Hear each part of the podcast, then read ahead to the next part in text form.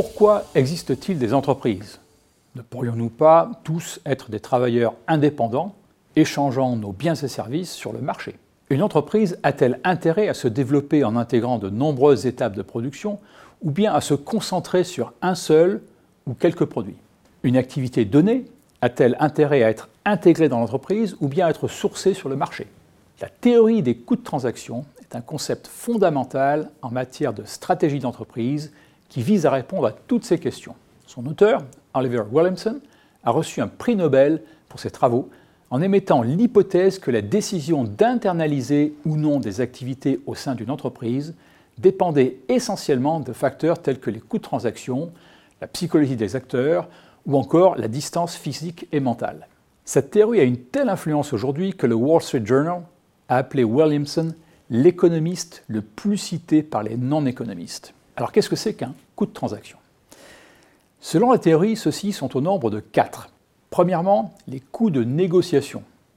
Deuxièmement, les coûts d'opportunité. Troisièmement, les coûts de recherche. Et quatrièmement, les coûts de maintien de l'ordre. Quelles en sont les applications concrètes? Eh bien, tout d'abord, les lois antitrust. Williamson a remarqué que les experts du Department of Justice américain, préoccupés par la répression des intégrations verticales, en avaient complètement négligé le fonctionnement interne des entreprises. Il s'est très vite rendu compte que l'orthodoxie antitrust conduisait à des erreurs de politique majeures. Dans les années 70, le DOJ soupçonnait quasiment toutes les transactions verticales de favoriser un pouvoir monopolistique et de nuire au public, au point de qualifier d'anticoncurrentielles les stratégies de prise en charge directe de différentes étapes de la production, quand bien même elles iraient dans l'intérêt du public. L'impact des travaux de Williamson a été tel qu'il a mené à une profonde révision de la doxa antitrust américaine. On remarquera qu'il n'en est pas encore de même en Europe. A l'inverse, Williamson a également démontré ceci. À l'intérieur d'une même entreprise, les coûts de transaction semblent a priori relativement faibles. Dans un marché, en revanche, les frais de marchandage peuvent être importants et rien ne garantit qu'un accord sera efficace ni pérenne. Cet argument suggère a priori que toutes les transactions devraient avoir lieu au sein d'une même entreprise, mais tel n'est pas le cas. Une externalisation considérable a eu lieu ces dernières années, remplaçant de nombreuses transactions internes par des transactions externes. Alors pourquoi?